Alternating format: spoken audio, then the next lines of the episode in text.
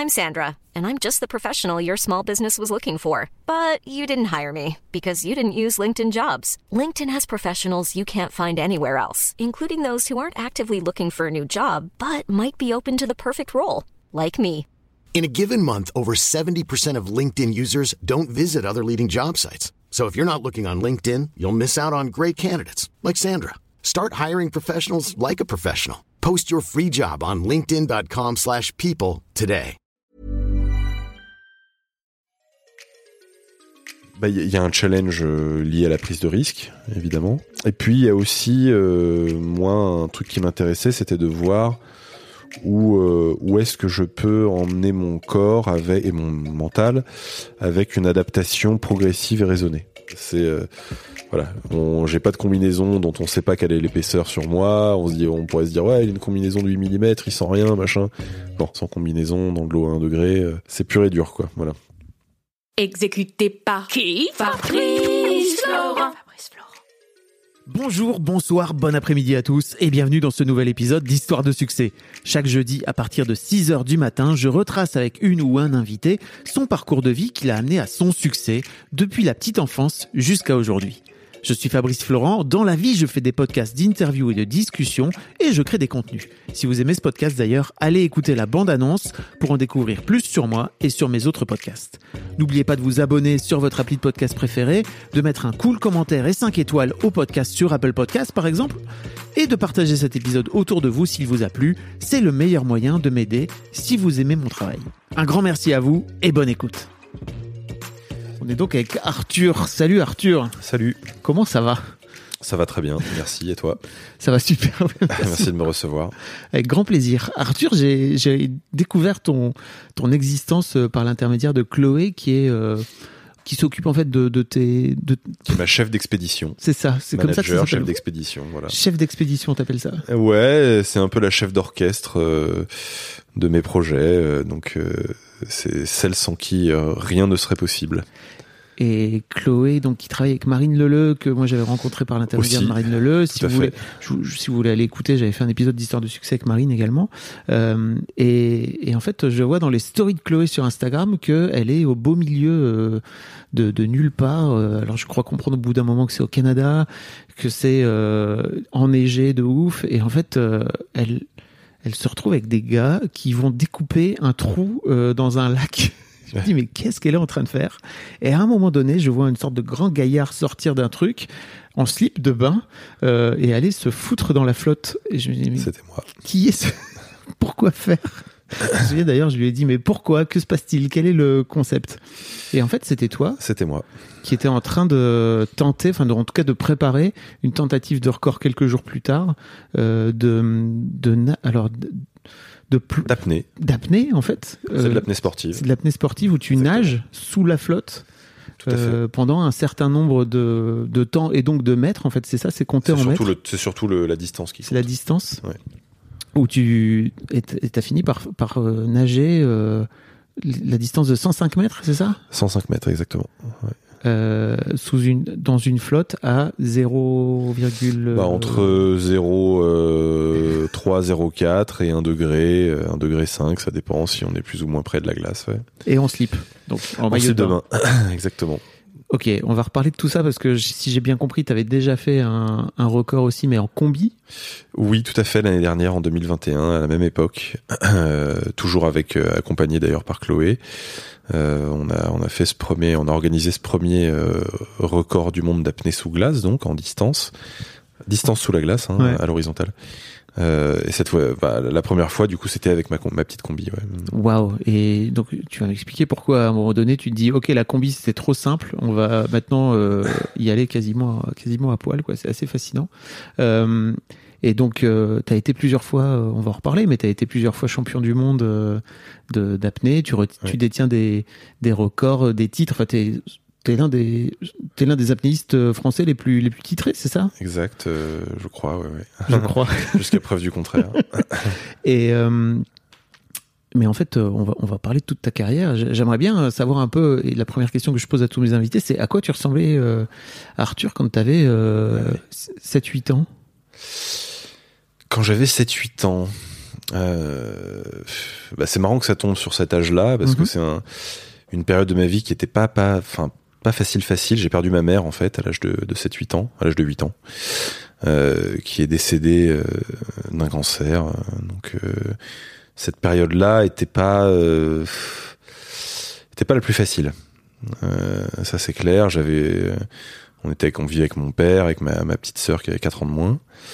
Euh, donc on était euh, on était euh, orphelins de mère en fait, euh, ma sœur et moi à cette époque-là, et, euh, on vivait voilà avec mon père entre entre la Corse d'ailleurs où j'ai où j'ai d'ailleurs découvert pas mal mon mon accointance avec l'élément aquatique on va dire, et Paris où en fait on on, on vivait euh, déjà avant le, le décès de ma mère, hein, on, on était en région parisienne. Donc euh, voilà à quoi je ressemblais quand j'avais 7-8 ans. Euh, euh, après, au-delà de ça, je me souviens pas bien de tout. C'est difficile de dire à quoi je ressemblais et ce que je faisais quand j'avais 7-8 ans. Mais euh, ouais, je, je pense que j'étais un gamin assez euh, assez cool, in fine, euh, assez sportif déjà, assez éveillé et ouais. euh, Ouais, je pense que ça doit être. euh, ouais, bon, je devais sûrement aussi avoir des défauts, mais euh, mais je m'en souviens pas. Comment tu. Enfin, j'imagine à quel point ça doit être dramatique de, de perdre sa mère à, à cet âge-là. Euh, Ouais. tu- te souviens de comment tu vis euh, ce drame, toi? Euh, Et je, me- je me demandais à quel point ça t'a ça t'a construit en tant que. Tu vois, qu'enfant, que jeune adulte, etc. plus tard, quoi. Avec le recul. T'as 37, t'as 37 ans Ouais. aujourd'hui, ça. Ouais, 37 ans. Bah c'est euh, c'est c'est un événement qui conditionne toute une vie en fait. hein. Donc euh, une- euh, rien ne se serait passé euh, de cette manière si jamais c'était pas arrivé, ça c'est certain. Euh, ça forge euh, ça forge une une certaine combativité, une certaine capacité de résilience, euh, une certaine euh, euh, vision, euh, je dirais aussi euh, euh, un peu, euh, un peu, euh, comment dire, un peu spirituel de la vie, tu vois, un peu, un peu mystifié aussi. Euh, euh, donc ouais ouais non c'est c'est un le genre d'événement qui te qui forge un caractère quoi Euh, surtout quand ça arrive à cet âge là quoi tu vois il y a, il y a vraiment un, un impact hein.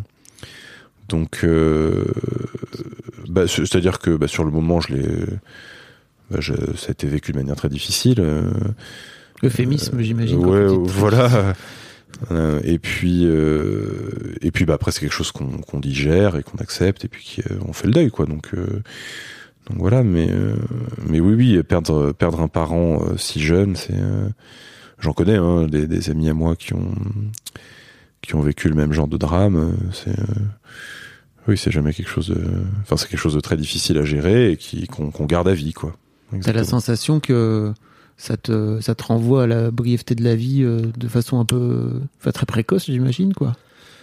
Ouais, ouais, bien sûr. C'est, c'est, hum, ouais, ouais, ça donne une certaine vision. euh, bah, ça, ça donne. En fait, ça- moi, j'ai l'impression que ça m'a apporté beaucoup de, beaucoup de sagesse et de maturité assez, assez jeune, mal- malgré le fait qu'on est. Enfin, je veux dire, je suis toujours un peu concon. Hein, je l'ai toujours été, mais, euh, mais j'ai l'impression d'avoir gagné une certaine sagesse, une certaine maturité.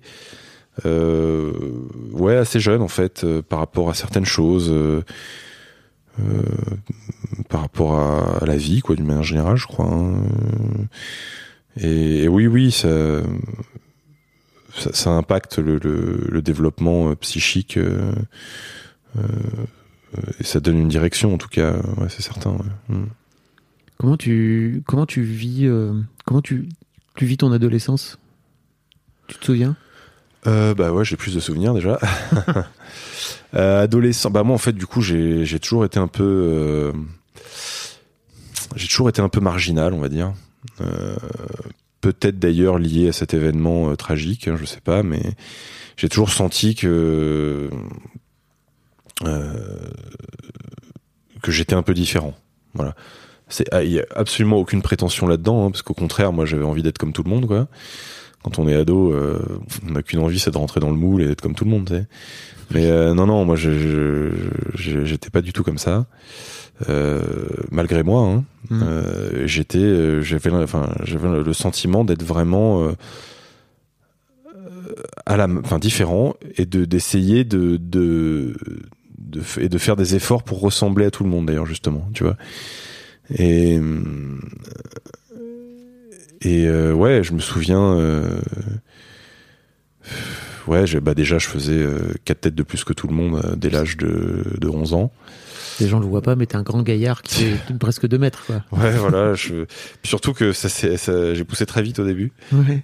Donc, euh, ouais, à l'âge de 11, 12 ans, 13 ans, euh, je mesurais déjà pas loin d'un mètre 90, je crois. Donc, Ah oui. euh, C'est dur de Enfin, passer tu une vois, c'est, j'étais aussi grand que les pions du, du collège, quoi, tu vois.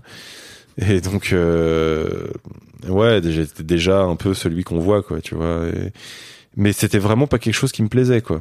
Je, vraiment, je te dis, hein, c'est pas du tout par prétention que je dis ça, quoi. Il y Mm. avait vraiment, euh, je, je, je retrouve, je trouvais aucune satisfaction personnelle dans, dans, dans tout ça, quoi. Et euh, Les gens- voilà. Les Donc, gens petits pensent toujours que, enfin petits, les, les gens euh, normaux, on va dire, pensent toujours que c'est cool d'être grand, ouais. mais en fait, il y a plein d'aspects euh, très non, négatifs. ouais, et puis en plus, euh, ouais, enfin, j'ai pas en plus, j'ai pas eu une scolarité super facile. J'étais, euh, j'avais du mal à l'école. Euh, j'étais- assez tourmenté, quoi. Ouais, mais puis, puis tu sais, euh, de l'âge, entre l'âge de 9 ans et l'âge de, et l'âge de 16-17 ans, j'étais quand même euh, pas mal troublé justement par Mhm. le, la disparition de ma mère. Et du coup, euh, bah, j'ai, j'étais un peu dans un refus de l'école. Enfin, c'était difficile, quoi. Je, je- j'arrivais pas à me cadrer dans, dans tout ça. T'avais un suivi psy ou pas? Oh, pff, Ouais. pas vraiment, pas vraiment. euh, un petit peu, mais il n'y a pas eu vraiment de suivi sur du long terme. Bah déjà parce que on n'avait pas vraiment de repères euh, géographiques parce qu'on bougeait tout le temps. Euh, on a eu vraiment beaucoup de déménagements. Et puis. euh, Il faisait quoi comme euh, métier ton père Mon père est architecte. Ok. Tu vois, donc il aime bien les maisons, quoi. Donc euh, du coup, on change beaucoup de maisons. Et ça a des aspects cool parce que du coup, on voit du on voit du pays.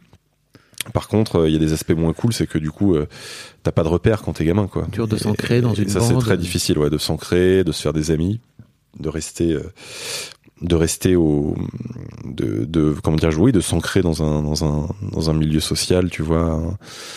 Un, un, endroit donc il y a vraiment il y a vraiment eu des, des difficultés par rapport à ça et en plus de ça, euh, j'étais, je te dis, euh, enfin, j'ai, ouais, j'ai pas eu une scolarité facile. C'est aussi que je suis tombé dans des collèges euh, parfois euh, qui étaient difficiles et euh, et où j'ai vraiment dû subir, euh, enfin me défendre, pas subir parce que j'ai jamais vraiment subi parce que je me suis toujours un peu, j'ai jamais, j'ai jamais courbé les chines, tu vois.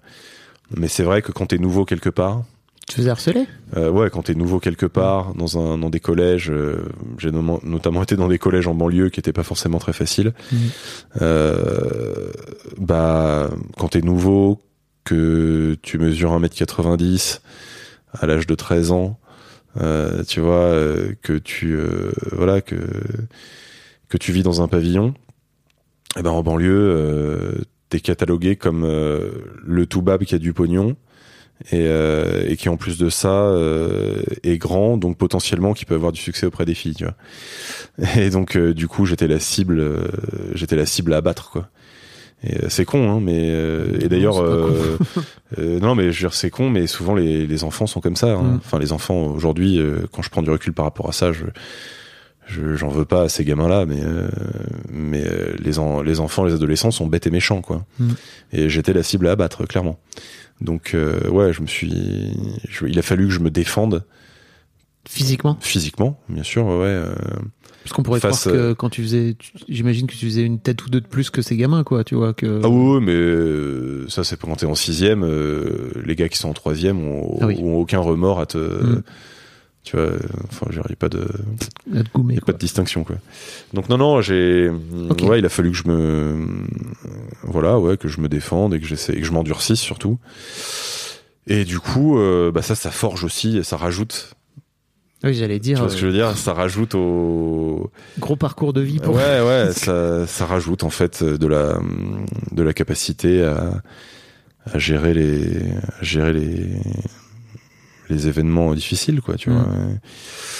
Et, euh, et ça marque aussi. Hein, c'est tout ça, c'est c'est un parcours de vie quand même assez assez difficile qui fait que aujourd'hui il y a beaucoup de positifs, mais il y a aussi, euh, je dois aussi, euh, tu vois, réussir à faire face à des, ouais, à des, enfin pas des plus plus des angoisses, mais parce qu'avant j'avais des angoisses, mais Mhm. maintenant j'ai réussi à les, j'ai réussi à les gérer, mais ouais, à des un parcours de vie tourmenté qui qui amène à certaines réflexions, quoi, tu vois. Et, euh, Qui t'amène à aller nager sous la glace en slip. voilà, ouais. Bon alors ça, euh, oui après, c'est le concours de concours de circonstances qui a fait que j'en suis venu à découvrir l'apnée et puis que je me suis euh, accompli là-dedans. Mais en tout cas, tout ça pour dire que voilà, il y a un parcours de vie qui est pas forcément évident et qui euh, et qui forge un voilà, qui forge un, un caractère, une personnalité avec ses qualités et ses défauts d'ailleurs, hein, euh, mais en tout cas, euh, voilà, qui a forgé qui je suis aujourd'hui et ce qui me permet, j'en suis persuadé, de d'aller très très loin en apnée.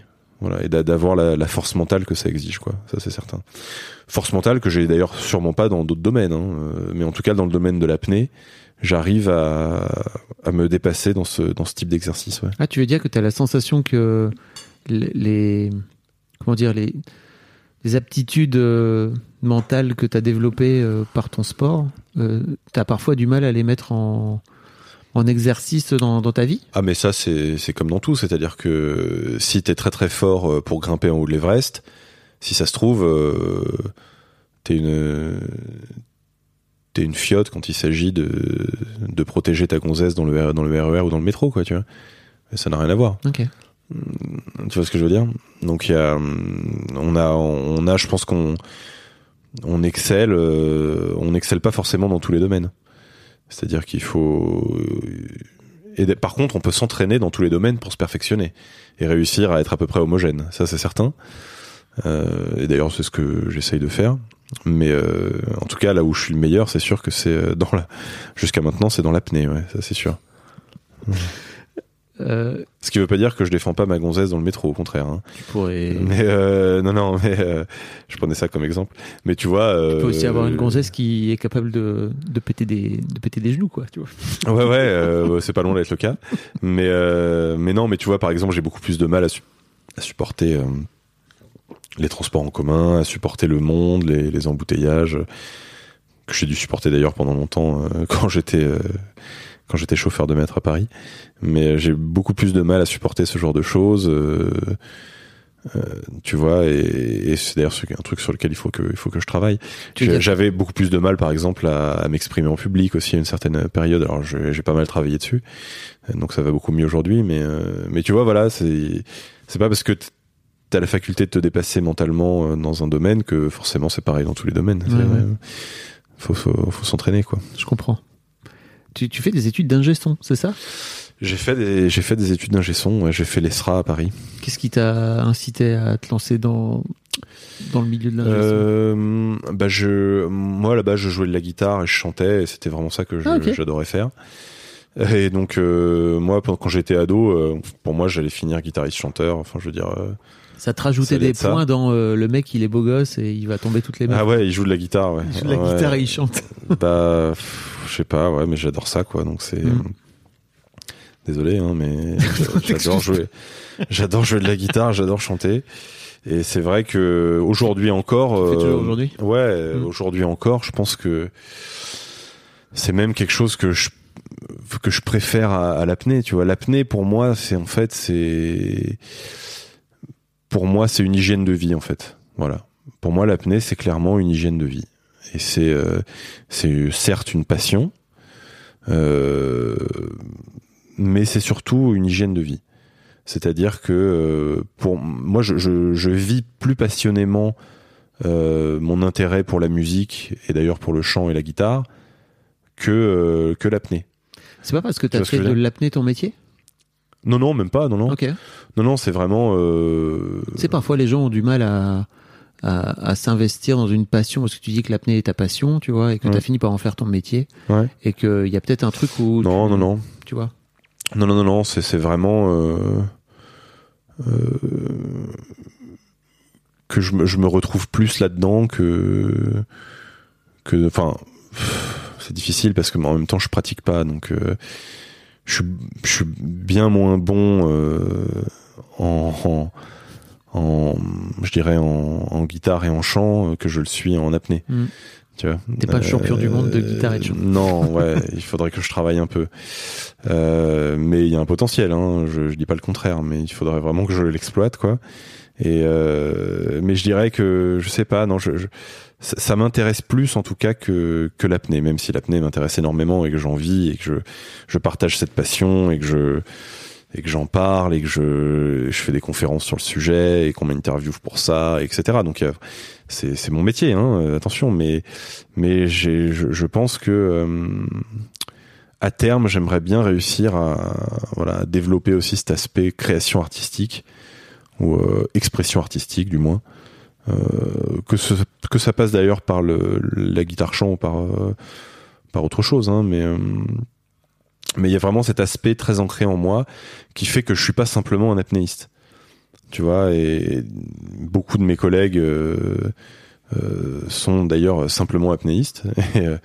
Et, euh, moi je, porte vraiment un point d'honneur à ça. C'est-à-dire que je ne suis pas qu'apnéiste. Il y a plein de choses qui m'intéressent je suis un enfant euh, je suis un pur produit parigo j'ai grandi ici toute ma vie quoi tu vois euh, j'ai euh, voilà je suis un enfant de la balle ma mère était comédienne tu vois je j'ai toujours été un peu punk, tu vois. euh, voilà, moi, mais je passais mes journées à dos, la guitare sur le dos. euh, euh, tu vois, euh, j'avais des dreadlocks. euh, Enfin bon, euh, j'étais pas du tout euh, euh, parti pour être champion d'apnée, quoi. Oui, t'as dé- on en reparlera, mais t'as découvert l'apnée beaucoup plus tard dans ta vie. Ouais. quoi. Mm. Donc en fait, euh, alors tu vois, je, je dis pas que tous les apnéistes sont que apnéistes. Tu vois, par exemple, mon camarade Guillaume Néry vient de sortir, vient d'écrire un bouquin là qui a l'air, qui a l'air fascinant. Donc y a- on a, on a tout, enfin, beaucoup d'entre eux ont, ont d'autres euh, cordes à leur arc, je dirais.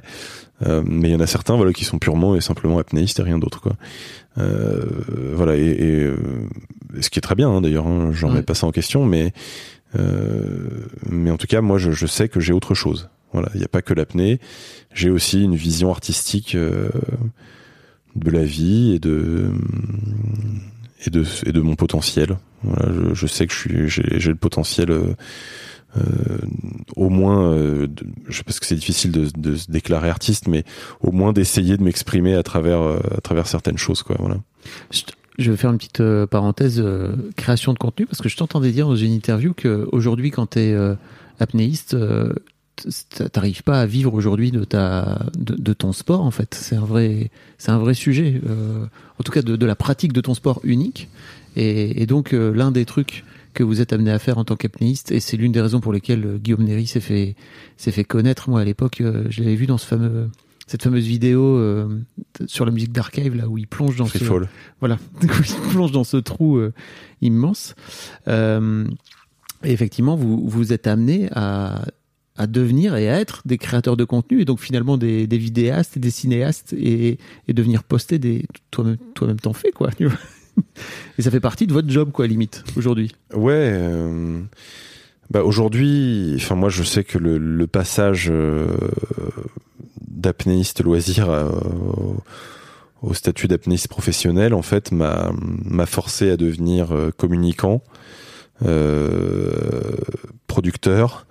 euh, tu vois, euh, producteur de contenu du coup, euh, apprendre les codes de la communication, euh, conférencier, euh, savoir, euh, je sais pas, monter des dossiers, euh, organiser des événements, euh, Passer sur des plateaux de télé. passer sur des plateaux de télé, s'exprimer en public, euh, euh, voilà. Et en fait, euh, c'est multicasquette, ouais, bien sûr.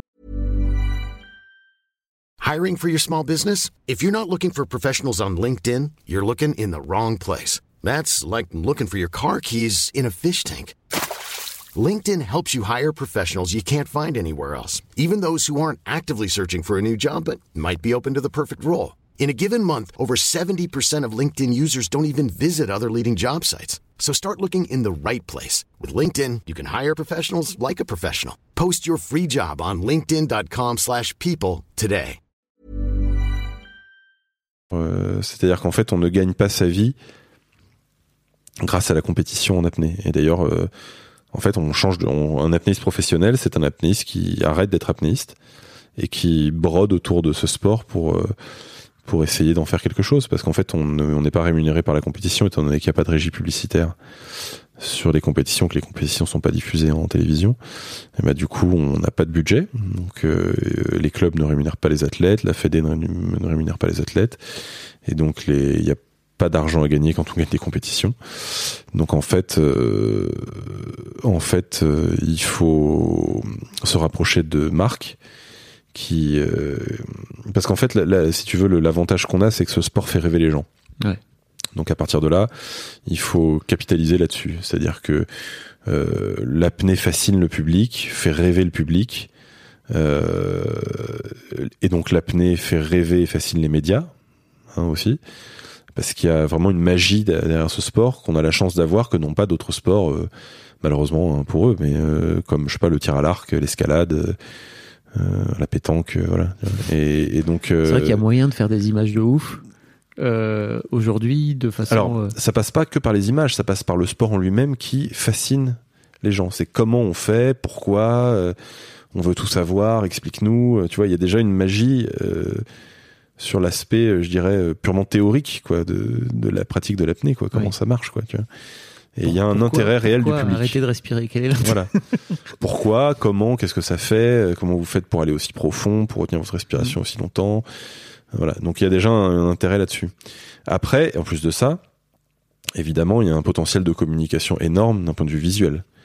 C'est-à-dire que tu, tu fous un apnéiste dans le grand bleu avec un cachalot à côté, euh, tu prends deux trois jolies photos, euh, ça fait un buzz interplanétaire. euh, Enfin, tu vois, y a et en fait, euh, ça, les médias sont en train de s'en rendre compte, mais les marques sont aussi en train de s'en rendre compte. C'est-à-dire qu'on a de plus en plus de marques qui comprennent que les apnéistes, s'ils arrivent à faire du contenu sympa, sont des, des leviers de communication énormes euh, pour leur pour leurs produits, quoi, tu vois. C'est-à-dire qu'aujourd'hui, tu vois un apnéiste avec un logo sur sa combi, tu le fous dans l'eau euh, avec un grand requin blanc à côté, et, euh, jackpot quoi. Et, euh, et ça, ça fonctionne très bien. Donc voilà, on a on a cette chance là, c'est qu'il y a un potentiel de communication énorme, et en plus de ça, bien sûr, dans le discours qu'on va avoir, parce que tout ce qui est parce que déjà c'est un sport esthétique, mais en plus de ça, tout ce qui est fusion avec l'élément, avec l'environnement, respect de l'environnement, dépassement de soi, gestion de la prise de risque, euh, tu vois tous ces topics qui plaisent énormément aux marques et euh, qui fait qu'en fait euh, on peut vraiment avoir une activité de conférencier à plein temps quasiment euh, si on s'y met vraiment. Euh, et, et ça pareil on a beaucoup de chance euh, par rapport à ça. Donc en fait le métier d'apnéiste professionnel c'est un, un apnéiste qui arrête la compétition et qui se dirige vers euh, vers ce genre de choses. Et d'ailleurs c'est ce que mon camarade Guillaume Néry a fait euh, c'est ce que fait Morgan Bourkis aussi en ce moment. C'est ce que c'est ce que je fais plus ou moins, même si j'ai encore ce, ce genre de tentatives de records Ouais. isolés sur lesquels je me suis je me suis mis. Mais mais c'est vrai que j'ai arrêté la compétition au, sens traditionnel du terme. euh, dans, dans les disciplines d'apnée plus conventionnelles que je faisais avant et euh, pour justement développer mon réseau de conférences développer les projets de communication que je veux mettre en place avec mes partenaires et voilà, en fait, c'est vraiment ça. Le, à un moment, je me suis dit, bah voilà, je, je veux devenir apnéiste pro, donc bah il faut que j'arrête la compétition et que je capitalise sur ouf, même, sur hein. ma sur mes mes titres et mes records justement. J'avais déjà cinq titres de champion du monde et six records du monde à l'époque, et donc je me suis dit, ok, j'ai ça, j'ai cette légitimité. Maintenant, je vais essayer de bâtir dessus pour euh, justement euh, approcher des partenaires, euh, développer un réseau, enfin développer mon mon activité de conférencier, etc. Et euh, mais mais tu peux pas, si tu veux arrêter de faire de l'apnée et partir, essayer de faire tout ça si t'as rien. Oui. Il faut quand même se faire une base de, de titres ou de records pour avoir la légitimité pour pouvoir euh, développer tout ça, évidemment. C'est quand même ouf parce que tu es en train de dire que tu récoltes les fruits, en tout cas financiers, de, de ta carrière d'apnéiste une fois que en fait ta carrière est terminée quoi. C'est enfin ta carrière. C'est quand même c'est quand même fou, ça va à l'encontre de tellement d'autres sportifs qui en fait euh, construisent eux aussi leur réputation et tu vois leur leur salaire etc. Enfin je pense à des sports beaucoup plus beaucoup plus euh, populaires, tu vois. Ouais, ouais, ouais. C'est comme ça. C'est il nous faut de les, il faudrait que nos nos compétitions soient diffusées euh, Sur TF1. en télévision et qu'on ait des des gros sponsors sur sur nos compétitions et puis là ça irait beaucoup mieux. En plus, euh, bah, on, va en parler, mais euh, j'ai- l'apnée s'est quand même fait connaître par euh, l'intermédiaire du Grand Bleu, et je crois que c'est aussi comme ça que tu as découvert le truc. Moi, je me souviens, j'ai 44 mois, tu vois, donc j'ai vraiment j'ai vu le truc quand c'est sorti au cinéma sur grand écran, tu vois, c'était j'avais l'impression d'être sous la flotte, quoi, tu vois. Qui, n'a pas envie d'aller plonger dans sa piscine et de retenir sa respiration en sortant du Grand Bleu, quoi. C'est vraiment. Et ça a été toi aussi un choc, c'est ça, quand tu quand tu le découvres à l'époque? Ouais, ouais, ouais. Bah moi j'étais jeune. Hein. J'avais, euh, j'avais, j'avais 4 ans quand il est sorti, donc je l'ai vu à l'âge de 10-12 ans, je pense. Et euh, ouais, ouais, ouais. Bah c'est un film qui m'a beaucoup marqué. euh, euh, justement, cet esprit, bah, le personnage principal qui est incarné par Jean-Marc Barr, donc le personnage de Mayol, qui est assez détaché de la réalité, assez euh, ouais, assez poétique. euh, Ça t'a Je- parlé. Ouais, je me retrouvais un peu là-dedans et puis euh, tu vois le personnage d'ailleurs perd sa, sa mère, enfin sa mère se barre assez, assez jeune, je crois quand il est tout jeune. Ouais. Tu vois, il perd son père, euh, machin. Donc je me suis, ouais, je, je me suis retrouvé un petit peu dans ce personnage et l'endroit en fait où il se retrouvait bien, lui, c'était sous l'eau, quoi, tu vois. Et, euh, et c'est vrai que sous l'eau, euh, alors euh, moi je fais pas forcément le rapprochement avec moi directement, mais quand on est sous l'eau, mais tout le monde, hein, d'une manière générale, on, on est vraiment dans une bulle, quoi. Quand on est en apnée sous l'eau, il y a, y a vraiment, il se passe quelque chose, quoi. On est, on est dans une bulle sensorielle, en fait. hein. donc, euh, on est coupé du monde, en apesanteur, dans le silence. Et le, le cerveau lui-même, d'ailleurs, passe dans un mode euh, particulier, et qu'on le veuille ou non, malgré nous. hein. Euh, le, le cerveau passe en mode apnée, et, et ça, c'est très intéressant. On en reparlera après si tu veux. Mm. Mais du coup, euh, il y a, euh, ouais, euh, je me suis retrouvé un petit peu dans, dans ce personnage. Et, euh, et c'est vrai que, bah, pff, après, moi, j'adorais Besson. hein, ouais, j'ai commencé à être très, très cinéphile dans ces années-là, hein, à l'âge de 11, 12, 13 ans. euh, Et quoi, il y avait le euh, cinquième élément aussi à l'époque, peut-être. déjà Ouais, cinquième élément, je me demande s'il est pas sorti un chouille plus tard. Mm. Mais le cinquième élément, pour moi, c'est le dernier Besson euh, qui était euh, digne de ce nom. Euh, après, j'étais beaucoup moins, j'ai beaucoup moins accroché. Jeanne d'Arc encore un peu, mais c'était vraiment le dernier quoi. Après, après j'ai beaucoup moins aimé. Mais tout ce qui était, euh, tout ce qui a existé jusqu'à Jeanne d'Arc, euh, pour moi, c'est des purs chefs-d'œuvre. Et euh, que ce soit ouais Nikita, Léon, euh, bah, le Grand Bleu, euh, voilà le cinquième élément. euh, ouais, tout ça, je suis ouais absolument absolument client. Et du coup, bah en tant que c'était aussi en tant que amateur de de Besson, du coup, tu vois que je que j'ai vu le Grand Bleu, mais c'est vrai qu'en plus de ça, il est resté dans mon esprit parce qu'il y avait euh, il y avait cette histoire, ce rapport à l'élément aquatique, et je sentais qu'il y avait euh, quelque chose qui me correspondait là-dedans, quoi. Donc euh, ça m'a c'est c'est en partie ce qui m'a poussé à à commencer à faire des essais moi tout seul à l'adolescence, tu vois, quand j'étais en vacances euh, en mer. euh, à commencer à essayer de descendre et puis à voir un petit peu comment ça si j'étais si j'y arrivais. Et puis bah je me suis rendu compte que j'y arrivais pas trop mal. Donc mais ça me faisait même un peu flipper à l'époque. Je me disais putain mais je suis tout seul à faire ça. Est-ce que c'est un peu dangereux ou pas? Je sais pas j'arrivais à descendre à 15 20 mètres tu vois en mer comme ça. Je me disais bon euh, c'est peut-être dangereux euh, Ouais. voilà bref je, je flippais un peu mais en tout cas il y avait quelque chose qui me plaisait beaucoup là-dedans et après euh, bah c'est venu beaucoup plus tard à l'âge de 26 ans euh, ouais, après mes études ouais. C'est c'est quoi le pont en fait euh, entre tes études d'ingé son où tu est-ce que tu finis par faire euh, à, à bosser en tant qu'ingé son à un moment donné dans, dans ta vie ou? Euh, Est-ce que non bah en fait euh, euh, en fait à, l'issue de mes études d'ingé son je me suis rendu compte mais bon euh, c'était évident hein, qu'en fait euh, j'avais pas envie d'être au service des musiciens mais que j'avais envie d'être musicien quoi. Donc en fait euh, quand t'es là pour organiser un setup pour enregistrer un musicien que tu fais tout pour que ce soit nickel tu lui branches son micro tu, tu lui prépares sa guitare clac clac tu vas tu vas tester le son tu euh, tu fais te- tu fais tes bidouilles euh, toi derrière dans le dans le dans le studio sur ta table euh, etc que tu règles tes préamplis machin et tout et ben en fait euh, je me suis rendu compte qu'en fait c'était être au service de gens à qui j'ai enfin à la place de qui j'aurais aimé être Ouais. quoi tu vois t'avais plutôt envie d'aller chanter toi dans le et micro, ouais, quoi. bien sûr. Donc c'était, enfin, il y avait quelque chose de, de trop frustrant là-dedans qui était c'était voilà, j'allais un peu à contresens quoi. Donc j'ai, je me suis vite rendu compte que je pourrais pas faire ce, faire ce métier-là.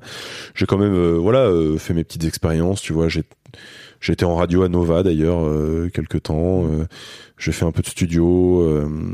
voilà, j'ai, j'ai un peu touché à deux trois trucs. Et puis, et puis ouais, je me suis rendu compte qu'en fait c'était, c'était pas possible. Du coup, je me suis mis à, à travailler dans l'hôtellerie. Euh, j'ai- de j'étais chauffeur de maître, ouais, dans les dans les dans les palaces Waouh. notamment à l'hôtel de Crillon, avec euh, qui je, je collabore aujourd'hui. Euh, c'est marrant, ouais, ouais, euh, avec qui je fais un petit partenariat là, voilà. Donc euh, c'est marrant. Bah en fait c'est parce qu'ils ont ils ont adoré l'histoire, euh, l'espèce de success story. C'est pour ça ils ils ont ils ont voulu qu'on qu'on fasse ce petit partenariat ensemble. Ah, donc tu, tu, tu passais ta journée dans les bouchons. euh, Ouais, j'étais euh, j'étais euh, voilà chauffeur de maître, on appelle ça comme ça, ou chauffeur de grande remise, qui est un métier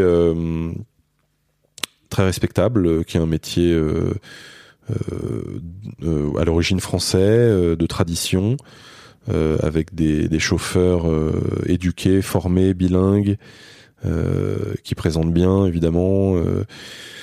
Euh, euh, ça n'a rien à voir avec Uber quoi. Voilà, Oui. c'est juste ça que je veux dire. Mm. Euh, c'est vraiment un métier de tradition qui est hérité de l'époque des fiacres. J'avais compris le sous-texte. Non, mais voilà, ouais. c'est vraiment hérité de l'époque euh, de l'opéra, quoi. Mm. Des fiacres, euh, tu vois, où il y a vraiment un métier de tradition et euh, qui euh, aujourd'hui euh, se, se pratique dans les palaces. Enfin, c'est les palaces Mm. en fait qui font appel à, à ces chauffeurs-là, qui d'ailleurs est un métier qui est en- gravement mis en péril justement par l'apparition de Beurre et compagnie. Euh, qui dont l'activité s'est effondrée euh, depuis 3-4 ans là. Mhm. Euh, mais qui à la base voilà est un métier assez respectable en fait d'hôtellerie, un métier de service hein, bien sûr, mais qui reste très difficile parce que voilà c'est un métier de service comme j'ai dit, et puis c'est aussi vraiment c'est vraiment un boulot de concierge presque, c'est-à-dire que on conseille les clients, on, fait on passe les réservations, euh, on est à disposition quoi qu'il arrive à n'importe quel moment. euh, euh, puis c'est vraiment un métier de service 5 étoiles, donc euh, ça peut être assez fatigant. Et, euh, et en plus de ça, bien sûr, on conduit toute la journée dans Paris. À la base, j'ai fait ça, c'était pour euh, pour euh, allier le fait d'avoir un job alimentaire à ma passion pour pour l'automobile. Ok. Tu vois, donc euh, je me suis dit euh, bon bah pourquoi pas faire ça? Plutôt que serveur, tu vois, ou je sais pas ou autre chose quoi. Et, donc c'est pour ça que j'ai commencé ce métier de chauffeur de maître. ouais. Et, et en fait, j'ai fait ça pendant quelques années, du coup, beaucoup à l'hôtel de Crillon. Ouais. Voilà, et puis à un moment, je me suis dit, allez, euh, tentons l'aventure euh, professionnelle dans l'apnée, parce que donc je faisais déjà de l'apnée quand j'étais chauffeur, hein, bien sûr. Et, euh, et à un moment, je me suis dit, allez, ça fait, c'est mon cinquième titre de champion du monde, je vais la tenter. Ah, donc tu continuais à être. euh, T'étais chauffeur pendant, Ah tes, ouais, bien sûr. pendant tes titres. Ouais, bien sûr, bah, on n'a pas de salaire, hein, donc, il faut. Ouais, il a fallu, euh, il fallait bosser. Comment tu découvres euh, l'apnée Tu disais euh, vers 26 ans, donc finalement un peu, un peu tard. 2010, c'est ça Ouais, 2011, ouais. Donc 2011, en fait, entre 2011 et 2015, tu découvres le truc euh, genre en 2011 et en 2015, t'as as déjà engrangé des, des titres, quoi. 2013, 2013, premier, premier titre de champion du monde, ouais. Euh, et entre 2013 et 2016, 2016. j'ai accumulé 5 titres. Donc en gros, en 50 ans, t'as- t'es arrivé au top niveau, quoi. Ouais, ouais, C'est j'ai- fou, quoi. j'étais numéro 1 mondial, euh, effectivement, en 2016. Co- Comment t'en viens à, Euh. à j'imagine, à te mettre à un moment donné à l'apnée, où tu te dis, bah peut-être c'est c'est cool et ça peut être une, ça peut être un loisir sympa, euh, jusqu'à te dire, ok, bah ça, il y a moyen d'atteindre le top niveau, quoi. C'est c'est quoi le, c'est quoi le pont? C'est que t'es bon, j'imagine déjà pour commencer. Bon. Bah, ça, ça a commencé par une année d'apnée découverte, d'apnée loisir, ce que font 90% des licenciés euh, en France, hein, c'est-à-dire euh, un sport très agréable, très sympa, euh, aux multiples vertus, euh, accessible à tous, vraiment. hein, et d'ailleurs, sport très tendance, hein, sport très à la mode, Mm. sport bien-être. Euh, voilà, qui n'est plus réservé du tout à une élite de plongeurs aguerris, euh, mais qui est vraiment ouvert à, à monsieur et madame tout le monde. euh. Voilà, donc aujourd'hui, enfin, tous les clubs d'apnée euh, en, France sont saturés de demandes. euh, Il y a des listes d'attente euh, très longues avant de pouvoir rentrer. Et, euh, et c'est un sport euh, qui, qui est qui fait, fait voilà qui fait vraiment fureur. C'est-à-dire que on en parle maintenant dans les magazines bien-être. Tu vois, t'as un truc sur le tai chi, un truc sur le yoga, et maintenant t'as un truc sur l'apnée. Tu vois, c'est, c'est- ça fait partie de ce genre de d'activité, à juste titre d'ailleurs, parce que c'est très, euh, c'est très efficace. Euh, et donc en fait, moi c'est comme ça que j'ai commencé.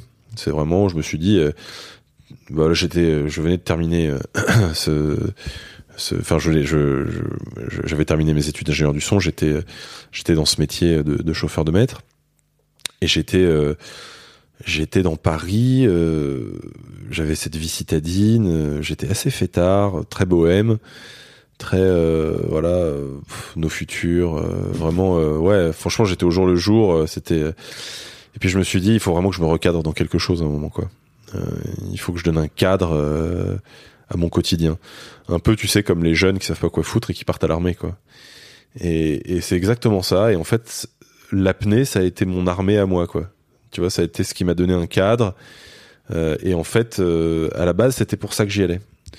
Euh, et je me suis, j'ai d'ailleurs, j'ai pas d'ap- j'ai pas tout de suite trouvé un club d'apnée. À la base, je me suis dit, il faut, faut que je me remette au sport. C'est le sport qui va me cadrer. Donc, je me suis mis à chercher un club de natation parce que je voulais nager et tout, euh, me remettre vraiment à fond dans le sport. Et en cherchant un club de natation, je me suis dit, mais putain, j'adore l'apnée. C'est un truc qui me, qui me trotte dans la tête comme ça depuis, depuis mon enfance. Euh, j'ai l'impression que c'est un sport qui fait du bien. En tout cas, c'est ce qu'on dit. Est-ce qu'il y a des clubs? Est-ce qu'il y a des clubs d'apnée? Et je savais même pas quoi. Et en fait, je me suis rendu compte que, ouais, il y avait plus, comme je te dis, euh, il y a plus une piscine municipale à Paris où il y a pas un club d'apnée quoi. Et donc euh, j'ai appelé les clubs les uns après les autres et le premier où il restait une place, j'y suis allé. Et c'était Apnée Passion à Montreuil, qui est d'ailleurs un des plus grands clubs de France. Euh, j'ai fait mon baptême euh, là-bas en 2011 et donc j'ai fait une première année d'apnée découverte, ce que je te disais. Où là donc j'ai fait de l'apnée loisir, d'apnée plaisir comme on dit, comme tout le monde.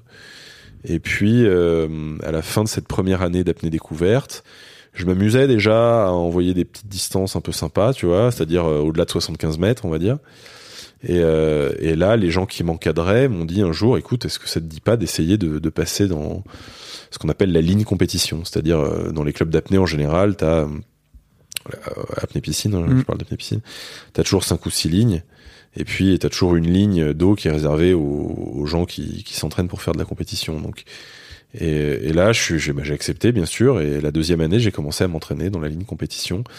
Et je suis rentré dans autre chose qui n'a rien à voir, c'est l'apnée compétition. Il y a un monde entre l'apnée loisir et l'apnée compétition. C'est deux choses qui n'ont strictement rien à voir. C'est quoi la différence? Alors déjà, on peut expliquer que toi, tu fais vraiment de l'apnée dynamique, c'est-à-dire que tu nages. Alors, euh, il y a de l'apnée statique, effectivement, où on bouge pas. Il y a l'apnée euh, profonde Où tu en mer, où on descend. Donc ça, je bah, j'en fais dès que je peux parce que c'est un truc que j'adore. Et puis il y a l'apnée euh, en distance, voilà, où on fait de l'apnée. euh, là, t'es dynamique. juste en surface et tu. On est sous l'eau quand même. Oui. On est sous l'eau, on est euh, on est à 1 mètre 1 mètre 50 sous l'eau Mm. et puis on, on fait de la distance avec monopalme ou à la brasse ou en bipalme même. Et euh, donc voilà, ça c'est pour les différentes disciplines parce que en gros la majorité des pratiquants pratiquent en piscine, hein. faut le savoir. Mm. Tout le monde n'habite pas entre entre Nice et Perpignan. oui, c'est sûr. D'accord? Donc en fait, euh, la majorité, l'extrême majorité des licenciés apnée en France pratiquent en bassin. Voilà, faut le savoir. Que ce soit euh, à Paris, euh, à Lyon, euh, à Bordeaux, tu vois, voilà, c'est tous les gens, la majorité, la grande majorité des licenciés sont, sont en bassin. Et donc moi à Paris, je me suis inscrit dans ce club comme ça, et, euh, donc là j'ai commencé la- l'apnée compétition, et en fait la grosse différence entre les deux, oui, pour répondre à ta question, c'est en fait que euh, bah, c'est comme si tu, fais un footing le dimanche avec les copains dans le bois de Vincennes. Et puis, euh, un moment, bah, tu te dis, tiens, je vais faire le marathon des sables, quoi. Voilà. Et puis, bah voilà, ça n'a rien à voir. C'est deux sports différents. Euh, c'est la balade champêtre en vallée de Chevreuse. Et puis, d'un coup, tu te dis, bah allez, je vais faire le K2 euh, au Pakistan, quoi. Ouais. Voilà, c'est exactement pareil, c'est deux trucs qui n'ont rien à voir. Et en fait, c'est pareil dans l'apnée. C'est-à-dire que quand tu passes en apnée compétition, t'es plus du tout dans une notion de plaisir. Euh, mais c'est pareil, hein, quand tu montes en haut du K2, t'as aucune notion de plaisir. hein. Le plaisir, il est après, quand t'as réussi. Et ben là, dans la- dans l'apnée compétition, c'est pareil. Et c'est pareil quand tu vas courir dans le désert. hein. Tu fais ton marathon des sables. hein.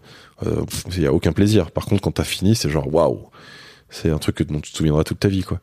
Et bah là, c'est pareil. C'est, c'est-à-dire qu'on n'est plus du tout dans une notion de, de, plaisir, en fait. On est dans une notion de sport en sport de haut niveau. Et euh, où, en fait, le but est de réussir à sortir le plus possible de sa zone de confort pour aller le plus loin possible et faire la plus belle perf possible. Sans dépasser les limites, bien sûr, physiologiques. Donc c'est euh, c'est ça et ça n'a rien à voir avec l'apnée loisir où on est on reste relativement dans sa zone de confort. Euh, on est là pour profiter de la pesanteur, de la glisse, euh, tu vois, du, du silence, euh, etc. Et alors c'est quoi la c'est quoi la diff en fait quand tu dis de de dépasser tes limites ça, ça consiste en quoi en fait? Ça consiste vraiment par rapport à tes propres capacités euh, euh, physiologiques, c'est ça? Et puis, puis mental aussi, j'imagine. Alors avant mental, Ouais. avant tout, parce Avant tout. que l'envie de respirer, qui représente la première barrière mentale, on va dire, euh, arrive bien avant du besoin de respirer, qui représente la barrière physiologique dont tu viens de parler. Euh, la, la barrière physiologique dont tu parles, c'est le besoin de respirer. C'est celle-là qu'il faut éviter de dépasser. Oui. Euh, mais la première barrière qui s'impose à nous, c'est la barrière mentale, qui est caractérisée par l'envie de respirer. Ton cerveau qui te dit maintenant il faut y aller quoi. L'envie de, oui, l'envie de respirer, et le cerveau qui réagit à cette envie de respirer. L'envie de respirer, elle arrive, ça c'est chimique, hein, t'as des capteurs euh, au niveau cérébral qui réagissent au CO2, et euh, quand le CO2 euh, commence à s'accumuler, bah d'un coup, euh, t'as les capteurs qui, te- qui déclenchent l'envie de respirer, et puis bah t'as envie de respirer. Et ça, des- et ça mentalement déjà, voilà, là il y a une première barrière, c'est-à-dire que c'est quand même un truc qui est assez dur à dépasser. Comment tu fais ça C'est un Après ça s'apprend, voilà, bah ça c'est un truc qui s'apprend. Au début, c'est t'as l'impression que c'est insurmontable, et puis petit à petit, bah t'apprends, t'apprends à rester dans le relâchement, t'apprends à, à voilà, à t'économiser, et puis à rester zen, et puis à, à accepter cette cette gêne, cet inconfort, et puis à aller de plus en plus loin dedans, et puis euh, la fois d'après tu rajoutes 10 secondes, puis la fois d'après tu rajoutes encore 10, puis la fois d'après tu te sens particulièrement bien, tu rajoutes 20 ou 30 secondes, euh, ou 10 ou 15 mètres, ça dépend ce que tu fais, en profondeur ou en distance, enfin tu vois, voilà. Et euh, enfin pas en profondeur d'ailleurs, parce que c'est c'est un process de, de progression qui est différent, où il faut y aller mètre par mètre, même si on se sent bien, donc j'irai pas en profondeur justement, mais en tout cas en dynamique, en bassin et en apnée statique, oui tu peux, voilà c'est comme ça que tu progresses, tu vois. Et euh, d'un coup tu rajoutes, euh, voilà, à chaque fois tu rajoutes un peu, puis euh, et en fait c'est comme ça que tu apprends à dépasser l'envie de respirer. C'est petit à petit sur la durée, voilà. Et puis en plus de ça, on est tous très très différents par rapport à ça. Il y a des gens qui l'acceptent beaucoup mieux que d'autres, qui arrivent à supporter ça beaucoup plus facilement. Il y a des gens qui ont envie de respirer beaucoup plus tard que d'autres. ça, ça dépend du métabolisme, de, de plein de choses. Donc on est tous très très différents et chaque apnéiste est vraiment unique par rapport à ses sensations et par rapport à la manière dont il va les gérer mentalement. Voilà. Et toi, j'imagine que en débutant comme ça, tu te rends compte assez rapidement que tu as des facilités parce que tu ou alors c'est vraiment Alors que du travail. j'ai pas des j'ai pas des facilités au contraire. Moi, je suis Ah un ouais apnéiste qui a envie de respirer très vite. OK. Donc je suis un apnéiste qui est très vite en difficulté mentalement justement. Par contre, j'ai une, je crois que j'ai, je crois que j'ai une grosse faculté mentale à résister à cette, à cet effort. Voilà. Mais j'ai envie de respirer très vite par rapport à certains de mes collègues. euh, voilà, moi sur mon record à 300 mètres par exemple, j'ai envie de respirer entre 50 et 75 mètres. Voilà. et je dois aller à 300 derrière. Ça doit être tellement long. Je je Tu mets combien de temps en fait pour euh, pour faire de pour faire de 0 à 300 mètres, on va dire? C'est une plongée de, c'est une apnée de 4 minutes 30 Ok. de nage. Voilà. Donc ça veut dire, j'imagine que tu t'es, tu fais quoi euh, T'es au bout de d'une minute, c'est ça que t'as envie de respirer à peu près? Non, un, un peu- un peu oui, moins. à 75, 50, entre 50 et 75, donc entre, ouais, entre 40 secondes et une minute, ouais, je commence à avoir envie de respirer. Mais après, ça se compte pas vraiment en temps, là, c'est surtout Ouais. la distance. Pour te donner un ordre d'idée, pour, pour pouvoir comparer, en apnée statique, je, je peux tenir 7 minutes 30 à peu près. Donc où là, c'est vraiment le temps qui compte pour le coup. Et euh, en apnée statique, je vais avoir envie de respirer au mieux du mieux entre 3 minutes et 3 minutes 30. Ok. Voilà. Et qu'est-ce qui change alors entre euh, l'apnée, enfin que t'aies que que t'aies plus de de facilité euh, en apnée statique euh, à avoir envie de respirer en tout cas beaucoup plus tard que par rapport à Bah, c'est parce que tu bouges pas. Eh oui, quand Classique. tu bouges pas, tu, tu, tu consommes moins vite ton oxygène, tu accumules moins de CO2. Enfin, tu accumules moins vite le CO2. Donc, euh, t'as envie de respirer beaucoup plus tard. Ok. Comment ça se passe dans comment dire? En fait, euh, à partir du moment où tu es rentré dans cette ligne complète là, comme tu disais, d'un coup d'un seul, euh, tu te dis, ok, bah, je pourrais peut-être euh, commencer à aller grappiller euh, des titres, à faire de la compète aussi. Tu rentres vraiment dans ce truc-là et puis je finis championnat du monde, quoi. c'est fou quand même. Ouais, c'est allé assez vite. Bah, j'ai commencé à faire des compètes assez vite la première année. Euh, Et puis en fait, j'ai progressé de compète en compète. Tu te prends au jeu aussi? Ouais, je me suis pris Mhm. pas mal au jeu. J'ai commencé à faire des compètes, ça me plaisait bien. Euh, voilà, euh, j'ai fait des résultats qui étaient pas dégueux. En plus, à chaque compète, en général, je ramenais une médaille à la maison, donc j'étais plutôt content. Et ça, ça m'a poussé à faire, euh, voilà, un peu toutes les compètes de la saison, quoi, qui étaient dans la région, on va dire.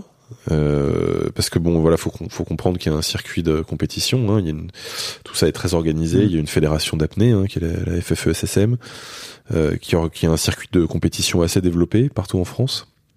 Il y a des compétitions départementales, régionales, nationales. Il y a un championnat de France à la fin de chaque année. À l'issue des championnats de France, il y a le directeur technique national de la fédération euh, et les sélectionneurs de l'équipe de France qui, comme dans tous les sports d'ailleurs, font leur sélection du groupe France. Et donc ensuite, il y a un groupe France qui existe euh, jusqu'au moment où on part euh, au championnat du monde et là ça devient l'équipe de France. Et donc là il y a l'équipe de France qui part au, championnat du monde et euh, et il y a les championnats du monde qui sont organisés eux par la CMAS qui est la Confédération mondiale des activités subaquatiques à laquelle appartient la Fédération française d'apnée la FFESSM donc euh, voilà tout ça est très organisé reconnu par le Comité international olympique donc c'est il y a, y a tout c'est tout ce qui est de plus officiel et, Mm. et organisé. Hein, voilà, c'est fédéral et c'est c'est euh, tout ça est délégataire d'État. Cette fédération est délégataire d'État, donc euh, reconnu par le ministère des Sports. Et, euh, et donc euh, c'est très organisé. Ouais. euh, voilà. T'avais, t'avais jamais fait de, de compète sportive avant dans ta vie? Euh, non, non, non, Ok. j'avais pas fait de sport à haut niveau. J'ai toujours été, euh, j'ai toujours été sportif, hein, euh, étant gamin, euh, même ado, hein, mais j'ai jamais fait de compète à haut niveau. Non, non. Tu t'es pris au jeu comme ça à l'âge Ouais. de, de- entre 25 et 30 ans, quoi. Ouais, ouais, ouais. Je C'est fou, pris au jeu. euh, bah parce que d'un coup, euh, je m'accomplissais dans un truc, tu vois, où j'étais, euh, j'étais super bon, ça me plaisait, et je me suis dit, allez, pourquoi pas, euh, voilà, pourquoi pas la tenter. Donc j'ai fait euh, des compétitions comme ça la- cette première année, où voilà, j'allais de plus en plus loin à chaque fois, je ramenais des médailles, et au final, j'ai pu faire les championnats de France à la fin de cette année-là, euh, parce que j'étais dans les 30 meilleurs français. Du coup, j'ai fait les championnats de France, j'ai fini vice-champion de France à la brasse, euh, en nageant 154 mètres à l'époque. Et, euh, et là, du coup, à l'issue des championnats de France, le directeur technique national et, les sélectionneurs de l'équipe de France sont venus me voir à la piscine et, m'ont proposé d'intégrer le groupe France. Voilà, et donc là, là, par contre, ça a changé. là, dans ma tête, ça a changé. Je, rentrais dans autre chose et je me et je, je me projetais à plus long terme déjà dans ce sport à partir de là. Je me dis, ok, voilà, je rentre en équipe de France, je pars au championnat du monde. Il y a peut-être moyen de faire quelque chose de plus sérieux, quoi. Voilà et que ça soit pas simplement un loisir euh, voilà bien naïf que j'ai été hein, parce que euh, cinq ans plus tard euh, j'étais toujours euh, pas professionnel et euh, voilà hein, moi dans ma tête euh, quand je partais en équipe de France d'apnée c'était ça y est c'est cool je, vais pouvoir vivre avec les sponsors faire de l'apnée euh, c'est génial. Pas du tout. C'est absolument pas comme ça que ça se passe. Donc mais en tout cas voilà. J'ai j'ai fait cette première sélection en équipe de France en 2013 je suis parti à Kazan au championnat du monde d'apnée de la CMAS, donc euh, avec l'équipe de France, et j'ai ramené mon premier titre de champion du monde en faisant 200 mètres à la brasse euh, en bassin, et je signais un record du monde aussi par la même occasion, un record du monde CMAS donc. Comment ça se passe dans ta tête de passer de OK, en fait, je vais, je vais faire ça euh, parce que en fait, ça me fait marrer à OK, je suis champion du monde en, en deux ans de temps, quoi. Ah bah ça va très vite dans ma tête, ouais. Non bah ça a été très vite. euh, ça a été très vite. euh, C'était après. euh, Ça a été très vite, mais en même temps, euh, rien ne s'est concrétisé tout de suite. Hmm. Tu vois, donc quelque part, j'ai toujours été dans le dans la démarche d'essayer de développer mon, mon réseau de partenaires, euh, ma visibilité, etc. Donc euh, ça a été très vite, mais ça a été très vite pour les titres, pas pour le reste. Ouais. Voilà. Ça doit être un peu frustrant, non? D'avoir ce truc où tu te dis OK, en fait, je suis au top du, du Bah. niveau mondial et d'un autre côté, j'arrive pas à en vivre. Oui, oui, c'est très très frustrant parce qu'en plus de ça, c'est un des sports les plus durs au monde. Ça, c'est clair. hein. Euh, l'apnée dynamique euh, en bassin, en tout cas, c'est différent de la profondeur. On, en parlera après si tu veux, mais Mhm. en tout cas pour ce qui concerne de l'apnée euh, dynamique, euh, c'est clairement pour moi, avec l'apnée statique, un des sports les plus difficiles au monde. Euh, en ce sens qu'on apprend à dompter et à dépasser un réflexe de survie primaire, qui est l'envie de respirer. Et ça n'existe dans aucun autre sport. hein, euh, L'alpinisme à très haute altitude, peut-être qu'ils peuvent ressentir un petit peu ce qu'on ressent nous, mais sinon euh, ça n'existe nulle part ailleurs. Et, et je pense que c'est c'est un, une discipline qui exige une gymnastique mentale qui est très particulière et, et qui vraiment euh, peut sembler à la majorité des gens comme insurmontable. Euh, donc je pense que c'est vraiment un des sports les plus durs au monde. Et c'est vrai que du coup, d'avoir réussi à accumuler autant de titres, autant de records, euh, quand t'es toujours pas rémunéré pour ce que tu fais, tu te dis merde. T'étais chauffeur, c'est- dommage. T'étais chauffeur la semaine et t'allais Ouais, champion voilà. du monde. euh, Et après, mais bon, euh, je comprends, il n'y a pas de, il y a pas de régie pub, donc c'est Mhm. normal, c'est comme ça, tu vois. Après, parce que bon, euh, en soi, euh, je, veux dire, euh, ce qui fait vivre les sportifs, c'est uniquement les régies publicitaires et la Mhm. médiatisation. Parce que sinon, quand tu réfléchis, euh, en fait, il y a rien de, il y a rien, il y a, il y a aucune utilité, il y a aucune utilité fonctionnelle à un sportif dans une société productive. Tu vois ce que je veux dire? C'est-à-dire que quelqu'un qui met un ballon au fond d'un filet, quelqu'un euh, quelqu'un qui, qui court sur une piste d'athlée ou quelqu'un qui nage en apnée euh, dans une piscine ou en mer, c'est ça n'a rien à voir. euh, il sert beaucoup moins à que, à que quelqu'un qui euh, qui met de- des trucs en conserve ou qui euh, ou qu'un fraiseur tourneur ou qu'un menuisier ou qu'un ou qu'un cordonnier ou qu'un ingénieur ou qu'un ou qu'un financier ou euh, tu vois ce que je veux dire? Hmm. on ne sert à rien. Euh, le seul truc où on sert, c'est qu'on fait rêver les gens et qu'on apporte de l'espoir et qu'on qu'on communique des valeurs intéressantes. euh, voilà. Mais c'est tout en fait. Sinon, on n'a aucune utilité euh, concrète euh, dans une société euh, ouais, productive. Donc, euh, euh, c'est normal que s'il n'y a pas de régie publicitaire sur un sport, là, ça aura beau être un, très joli sport et très noble et très difficile. bah, S'il n'y a pas de régie pub, tu gagnes pas d'argent. hein. Donc en fait, euh, voilà, c'est bête et méchant, mais, mais c'est comme ça. Donc euh, après, j'ai appris. Hein, je veux dire, euh, j'ai appris et je, je- du coup, j'ai développé mon, ma carrière autrement. Mais, mais un apnéiste ne peut pas vivre de simplement de l'apnée. C'est impossible. Le seul qui, puis il y en a, il y en a qui y arrivent. euh, Et j'en connais un qui y arrive d'ailleurs mais mais c'est le seul c'est Arnaud Gérald pour pas le citer euh, euh, qui s'est très très bien débrouillé et d'ailleurs c'est très légitime hein, il a fait de très belles choses. Donc il, euh, lui il est pour le coup il est athlète professionnel. Mais des athlètes professionnels en apnée euh, voilà c'est rarissime. Je pense que ça doit être vraiment le seul ou un des seuls mais il n'y en a vraiment pas beaucoup. Sinon on est euh, athlète sponsorisé. Voilà on est égérie de marque qui communique à travers nous sur des voilà des projets de des projets de communication de grande envergure euh, etc mais qui ne nous rémunèrent pas uni- uniquement pour faire de la compétition. Hmm.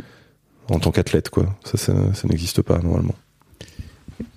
Qu'est-ce qui te, qu'est-ce qui te fait envie en 2015 donc de, c'est ça, c'est ça, tu, tu mets ta, tu mets ta carrière entre guillemets euh, 2000 euh, après, tes titres, c'est ça pour- 2016 ouais. 2016 pour te dire euh, ok bah maintenant je vais commencer à capitaliser sur sur tous ces titres pour commencer à gagner ma vie grâce grâce à mon sport que je vais arrêter de faire euh, à, à, à niveau en tout cas en, ter- en termes professionnels quoi Bah en fait j'ai regardé tout simplement ce que faisaient mes camarades. Mm.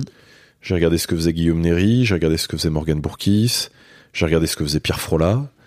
Euh, voilà, j'ai regardé, j'ai regardé ce qu'ils faisaient quoi. Et en fait, euh, je me suis rendu compte qu'ils avaient tous arrêté les compétitions pour euh, développer justement leur carrière quoi, Mm. d'apnéiste pro. C'est-à-dire, voilà, euh, faire des belles vidéos et des belles photos euh, pour des partenaires euh, pour des projets de communication, faire du faire des films même, des, docu- des documentaires, écrire des bouquins, des clips des clips même. Effectivement, Guillaume a même fait un clip, ouais.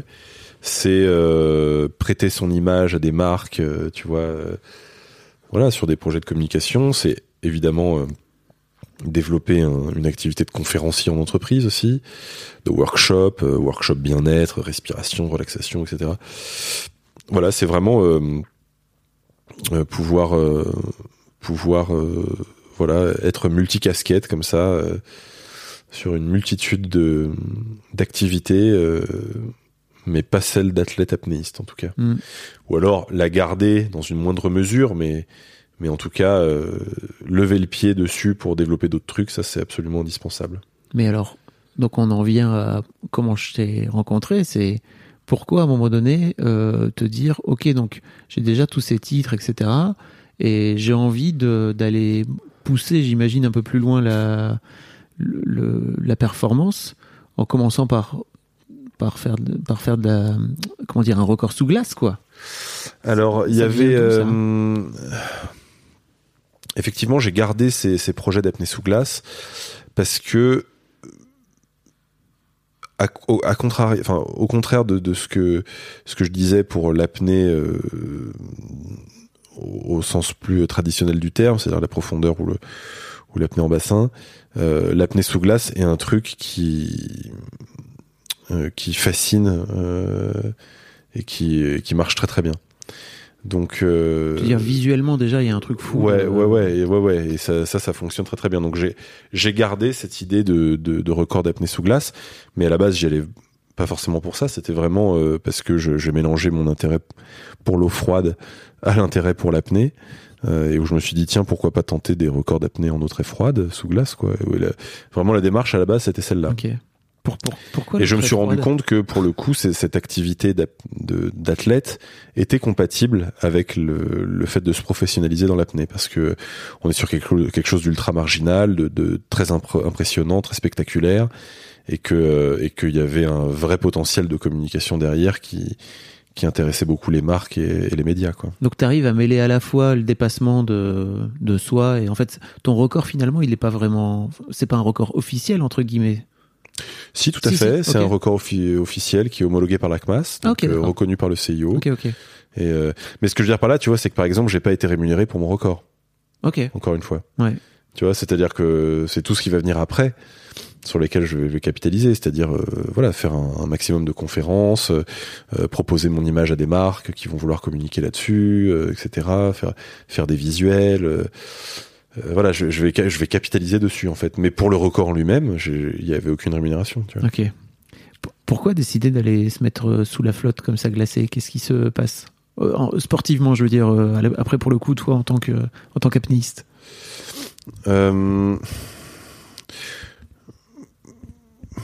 Bah, il y, a un challenge lié à la prise de risque, évidemment.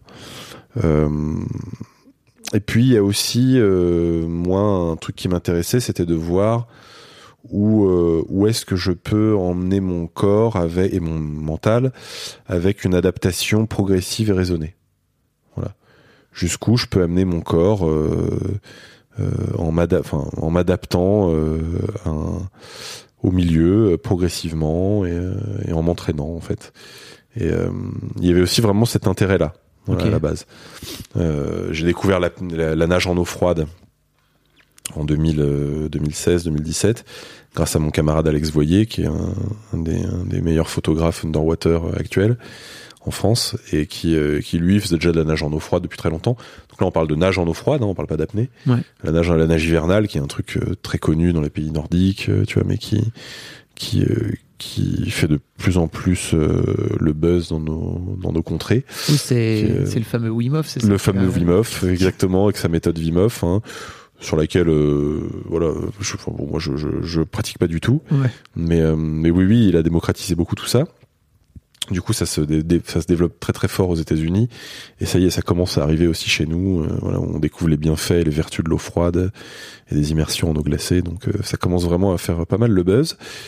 Donc moi j'ai découvert avant tout voilà le, fait de, de, pouvoir se mettre dans l'eau glacée et de nager en eau en eau glacée. Et puis euh, je me suis dit mais bon voilà je suis pas très très frileux, c'est un truc qui m'intéresse. Pourquoi pas allier les deux, mon intérêt pour l'apnée et, mon intérêt pour euh, l'eau froide du coup. Et donc je me suis mis euh, dans la tête de battre un, ce record du monde d'apnée en 2017 avec ma combinaison et ma monopalme, qui était mon premier record d'apnée sous glace. Euh, j'ai nagé 175 mètres euh, qui était un premier record, donc CMAS aussi, hein, homologué par la CMAS. Euh, voilà, et puis. Euh, 175 mètres, c'est l'équivalent de quasiment 4 euh, quatre longueurs de piscine olympique, quoi, pour euh, les gens sous la Exactement. Sous l'eau Exactement. sous l'eau gelée, quoi. Alors, à savoir que, par exemple, je vais à 300, à titre de comparaison, en bassin, normalement. Ouais. Euh, et que là, voilà, euh, le- l'eau glacée fait qu'on sort euh, beaucoup plus tôt. Donc, à 175 mètres, j'ai fait ce premier record. Et du coup, bah, trois ans plus tard, trois, quatre ans plus tard, quatre ans plus tard, je me suis, je me suis mis à ce, ce, ce projet de double tentative de record à la brasse, cette fois. L'année dernière avec ma combi et cette année euh, sans combinaison. Donc, euh, Et alors pourquoi Voilà enlever la combi. Pour te dire justement de rajouter un. C'est un peu comme les alpinistes qui veulent toujours aller pas plus haut, ce truc d'aller plus haut, d'avoir de moins en moins d'équipement, de. Ouais, c'est un peu, oui, c'est un peu ça. C'est euh, enfin, le, le le challenge ultime dans de l'eau glacée, c'est d'y aller en slip, quoi. Sinon, c'est pas drôle. bah oui. C'est-à-dire que après les combinaisons, euh, voilà, t'en as de 2 mm, de 5 mm, de 7 mm, de 10 mm, machin. Voilà, c'est de la triche quoi. Euh, tu vois ce que je veux dire? Non mais c'est ça là au moins c'était dans la pureté de l'exercice tu vois. Voilà il y a no cheats. No cheats euh, c'est euh, voilà. J'ai pas de combinaison dont on sait pas quelle est l'épaisseur sur moi. On se dit on pourrait se dire ouais il a une combinaison de 8 mm il sent rien machin. Non là au moins je fais taire tous les tous les rageux. Il y a pas de tous les haters. Là il y a pas de combinaison. C'est euh, c'est euh, à la c'est pur et dur quoi. Voilà. Et donc euh, oui bah c'était ça. Puis c'était aussi euh, l'aboutissement euh, de ce projet qui était euh, un projet d'acclimatation au froid aussi de réussir à voilà à me dépasser mentalement physiologiquement physiquement dans cet exercice et puis qui était un beau projet aussi je trouve parce que euh, c'est vraiment mettre son corps à l'épreuve euh, faire rêver les gens aussi bien sûr par rapport à cette euh, à cette performance euh, montrer aux gens que c'est possible. Voilà. Parce que je pense qu'il y a beaucoup de gens qui se disent que c'est impossible. Donc voilà c'est possible. Ah, et puis euh, et puis euh, surtout faire comprendre aux gens que c'est possible. Enfin je veux dire qu'il y a sûrement plein plein de mecs qui pourraient réussir à faire ce que j'ai fait mais qu'il suffit de de d'avoir deux ans pour se préparer et de et de s'investir dedans à 100% mentalement et physiquement mais mais euh, si on a ces capacités euh, beaucoup de gens peuvent réussir à faire ce que j'ai fait je pense ok, si tu le dis, je te crois. hein. je pense Est-ce qu'il y a un sujet sur lequel je t'ai pas, je t'ai pas amené, dont tu aurais aimé parler? Euh, euh, bah, la différence entre l'apnée en mer et en piscine, peut-être, Ouais. si tu veux, ouais. Euh, parce que ce que je disais tout à l'heure, c'est qu'il y a. euh, je disais oui que la- que l'apnée en, en bassin est sûrement un des sports les plus durs au monde. Je parlais de l'effort, effectivement, la gymnastique mentale qu'on qu'on qu'on met en place pour réussir à dépasser le réflexe de sur le réflexe de- d'envie de, respirer en fait hein. Euh, et que ça ça faisait de l'apnée dynamique en bassin un des sports les plus durs au monde. En, en mer en profondeur la, la gestion mentale de l'effort est très très différente. Euh, on, on va avoir beaucoup moins envie de respirer en réalité. Euh, beaucoup plus de kiff. Donc c'est beaucoup plus kiffant, moi je trouve en tout cas. Après, quand on commence à descendre très profond, il y a aussi un engagement, il y a aussi une prise de risque. Hein, on n'est pas juste sous la surface, on peut pas remonter quand on veut. Euh, Il y a, euh, il faut vraiment euh, travailler sur sa capacité de relâchement malgré la prise de risque. Faut gérer la Euh, pression aussi, malgré la, j'imagine. alors malgré la compression bien Oui. sûr qui augmente, euh, réussir à bien travailler sa compensation pour pouvoir descendre euh, tout au fond sans se blesser les oreilles. Euh, et après au retour, il y a un effort musculaire assez conséquent à faire à la remontée.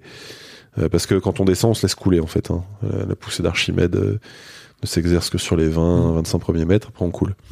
Donc c'est c'est du statique en fait pour descendre. hein. On est on est relâché, on bouge pas et on coule. Par contre au fond, après il faut s'arracher du fond pour remonter. Donc euh, là ça demande un effort assez conséquent. Donc il y a un effort musculaire quand même assez intense.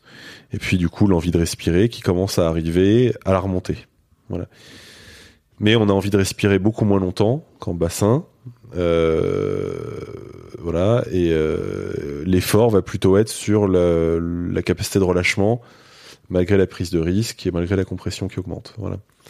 Mais euh, Toi, tu descends moi, je trouve que c'est les vacances. Oui, c'est ça. j'allais dire, tu descends à combien pour les vacances? Euh, Toi, qui- qui pas un spécial, c'est pas ton. Moi, je descends au plus profond, vraiment quand je suis euh, au top, euh, acclimaté pour la profondeur. Actuellement, je peux descendre entre 65 et 70 mètres. Après, si je veux descendre plus profond, il faudrait vraiment que je m'y mette euh, sérieusement et que je et que j'acclimate notamment euh, mes poumons à la compression. Je suis absolument pas limité par euh, le par le- l'envie de respirer du coup parce que c'est pas du tout faire, pareil. oui. On a moins envie de respirer en profondeur. Je suis pas du tout limité par euh, l'apnée, donc par la technique non plus. Je suis limité vraiment par. je suis pas limité non plus par la compensation des oreilles. Je suis vraiment limité par l'acclimatation de mes poumons à la compression. Euh, quand on descend, en fait, on met nos poumons à rude épreuve, qui sont soumis à voilà, la paroi alvéolaire des poumons est soumise soumis à une dépression en fait à partir d'une certaine profondeur. Et, euh, et cette dépression, elle peut générer des, petits œdèmes pulmonaires ou même des gros si on fait n'importe quoi. Et, euh, il vaut mieux éviter ça. Et en fait, euh, euh, pour éviter ça, du coup, ça demande beaucoup d'acclimatation et ça demande une progression dans la durée euh, que j'ai que j'ai pas encore vraiment faite Ok. Euh, et qui chez moi en plus va prendre beaucoup de temps, je pense, plus qu'à peut-être plus qu'à d'autres. Donc euh, euh, C'est pas forcément un truc vers lequel tu as envie d'aller. ah si si si, Ah, si, euh, j'adore, mais euh, il me faudrait du temps. Ok. Il me faudrait il me faudrait du temps. Et on est bien d'accord que la différence, euh, quand tu dis l'envie de respirer, elle arrive euh, beaucoup plus tard euh, quand tu es en profondeur, c'est parce qu'en fait, tu es, statique, tout simplement. T'as pas, t'es pas en train de. Alors, déjà parce que-. Déjà parce que tu es statique quand tu descends, et aussi parce que la, la compression euh, va venir euh, va venir comprimer en fait l'oxygène dans le sang et euh, va venir dissoudre en quelque sorte l'oxygène dans le sang. Et en fait, du coup, on, on est entre guillemets en, en hyperoxygénation au fond. Ok. Euh, même si c'est très relatif parce qu'en fait on n'a pas plus d'oxygène, c'est juste qu'il est plus dissous. Oui. Et donc quand on remonte par contre, du coup que ça se décomprime, et ben là l'envie de respirer apparaît. Ok. Et, euh, et donc euh, voilà, voilà. Enfin, une des c'est une des raisons pour lesquelles, euh, en tout cas moi je trouve que l'apnée en profondeur euh, reste plus simple mentalement à gérer que l'apnée en, en bassin. Alors tu vois par exemple en alors après voilà ils ont leur challenge aussi hein, attention euh, la compensation des oreilles la compression tout ça est quand même quelque chose qu'il faut apprendre à gérer et, et- et la prise de risque surtout hein, qui est qui est évidente Oui, tu peux pas descend, remonter évidemment Quand tu veux, quoi. alors par exemple sous glace je, je cumule toutes les Oui, difficultés j'allais dire, tu peux pas remonter sous que glace. je peux pas remonter non plus. Et en plus de ça, j'ai envie de respirer très tôt. Et, et beaucoup plus tôt qu'en bassin d'ailleurs. Euh, j'ai envie de respirer à 20 mètres, tu vois, à la brasse, ou en bassin, euh, normalement, j'ai envie de respirer entre 50 et 75 mètres, tu vois. Donc l'envie de respirer à cause de l'eau glacée arrive très très vite. Et en plus, la prise de risque est, est pareil, est évidente, quoi. Elle Oui. existe, quoi. Si t'as envie de respirer, t'es, t'es, t'es mal barré. en fait, si t'as besoin de respirer. Ah, ouais, envie de respirer, ça arrive très vite. Mais si je perds connaissance, à un moment, euh, ouais, il faut, enfin, ou si je sens que je suis vraiment au bout, je peux pas remonter. euh, en tout cas, je peux pas remonter là où je veux. J'ai des issues de secours, euh, Ouais. une tous les 20 mètres, mais euh, bah, quand je suis entre les deux, je suis entre les deux, quoi. Au-dessus de moi, il y a 50 cm de glace. ouais. Waouh. Mais t'es entouré quand même, t'as des, t'as des. Alors il y, a un- il y a un système de sécurité, bien sûr. euh, Il y a des apnéistes de sécurité qui qui me suivent, qui se relaient d'ailleurs à chaque issue de secours. Il y a un apnéiste de sécurité qui prend le relais du précédent, voilà, et qui me suit, prêt à intervenir en cas de en cas de problème. Merci pour ça en tout cas. Je, mettrai tous les liens, euh, euh, notamment pour aller voir ton Insta par exemple, euh, si, tu, si vous voulez aller voir des, des images. J'ai une dernière question pour toi. Est-ce que tu as la sensation d'avoir ou d'avoir eu du succès?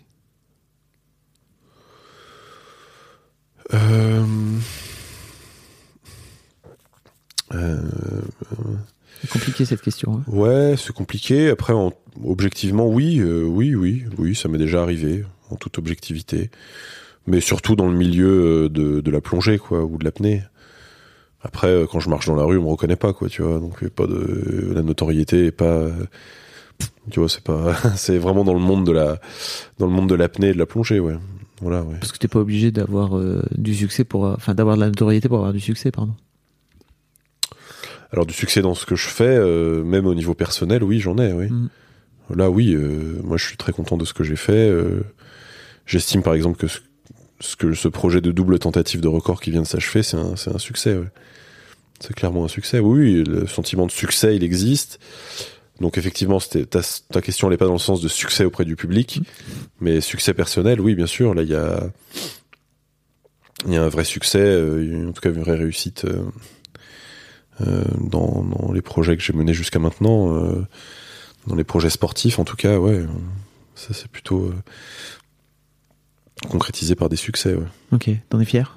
Ouais, ouais franchement. euh, puis là, ce- celui que j'ai fait là, là. euh, Ouais, c'est vraiment celui dont je suis le plus fier. ouais. Euh, sans combinaison, dans de l'eau à 1 degré. euh, franchement, euh, pff.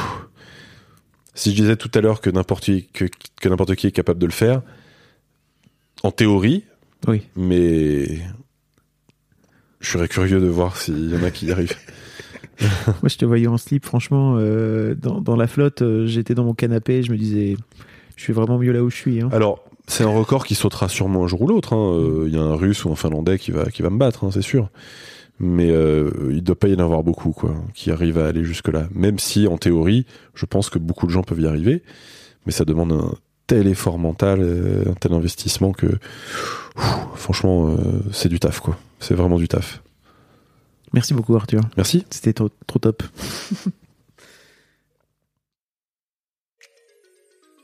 Merci beaucoup pour votre écoute. Avant de nous quitter, si vous avez aimé ce podcast et cet épisode, merci de lui mettre un commentaire sur Apple Podcast et 5 étoiles de préférence. C'est le meilleur moyen de le faire connaître. Vous pouvez faire comme Macha Chose qui a écrit comme toujours avec les podcasts de Fab Florent, on a l'impression d'être une petite souris. Les invités sont intéressants, tout comme leur parcours de vie. On rit, on s'interroge, on apprend, et on apprend aussi sur soi. Merci Fab, tes podcasts sont inspirants. Eh ben merci beaucoup, ça fait plaisir. Et si vous voulez faire comme elle, vous vous rendez sur Apple Podcast et vous cherchez Histoire de succès directement dans votre appli ou sur votre ordinateur. Merci beaucoup à vous et rendez-vous jeudi matin à la même heure à partir de 6h du matin dans votre appli de podcast pour un nouvel épisode d'Histoire de succès.